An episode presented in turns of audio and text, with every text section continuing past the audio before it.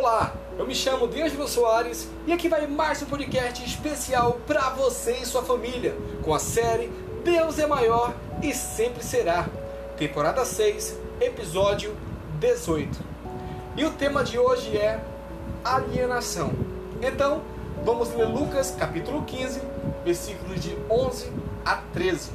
Diz assim: Um homem tinha dois filhos. O mais novo disse ao seu pai: Pai, quero a minha parte da herança. Assim, ele repartiu sua propriedade entre eles. Não muito tempo depois, o filho mais novo reuniu tudo o que tinha e foi para uma região distante, e lá desperdiçou os seus bens vivendo irresponsavelmente. O que é pecado? É aquilo que anestesia você, que o deixa incapaz de ter contato com a própria consciência faz você sofrer uma espécie de apagão, de arrebatamento, em que só enxerga o objeto de seu desejo e aquilo pelo que seus apetites físicos e sua passionalidade clamam. O pecado indica a perda de contato com a realidade. Ele aliena a alma. Você perde não apenas a identidade, mas também o contato com o que está acontecendo ao redor. Quando isso acontece, as pessoas começam a nos perguntar: você não percebe o que essa pessoa está fazendo com você?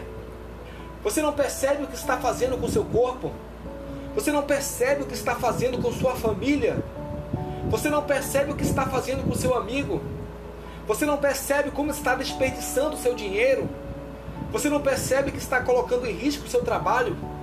Você não percebe que está colocando em risco sua liberdade? Você não percebe que está colocando em risco sua vida? Você não percebe que esses seus amigos são má influência? Você não percebe que suas amizades não contribuem em nada? Pense em uma pessoa obcecada por vingança. Ela deseja tanto mal a alguém que se entrega a ações desesperadas para prejudicar a pessoa, sem perceber quanto está prejudicando a si mesma e quanto está colocando em risco tudo que está em volta. Pense em alguém que se envolve apaixonadamente no relacionamento ilícito num piscar de olhos, ela causa sofrimento justamente às pessoas que ama.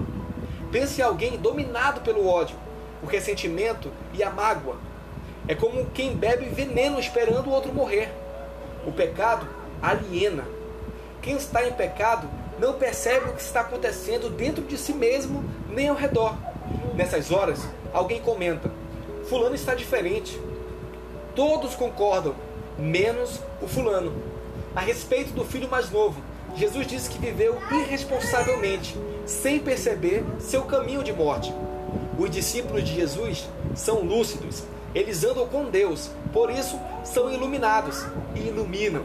Nada tem de alienados. Deus te abençoe e até amanhã.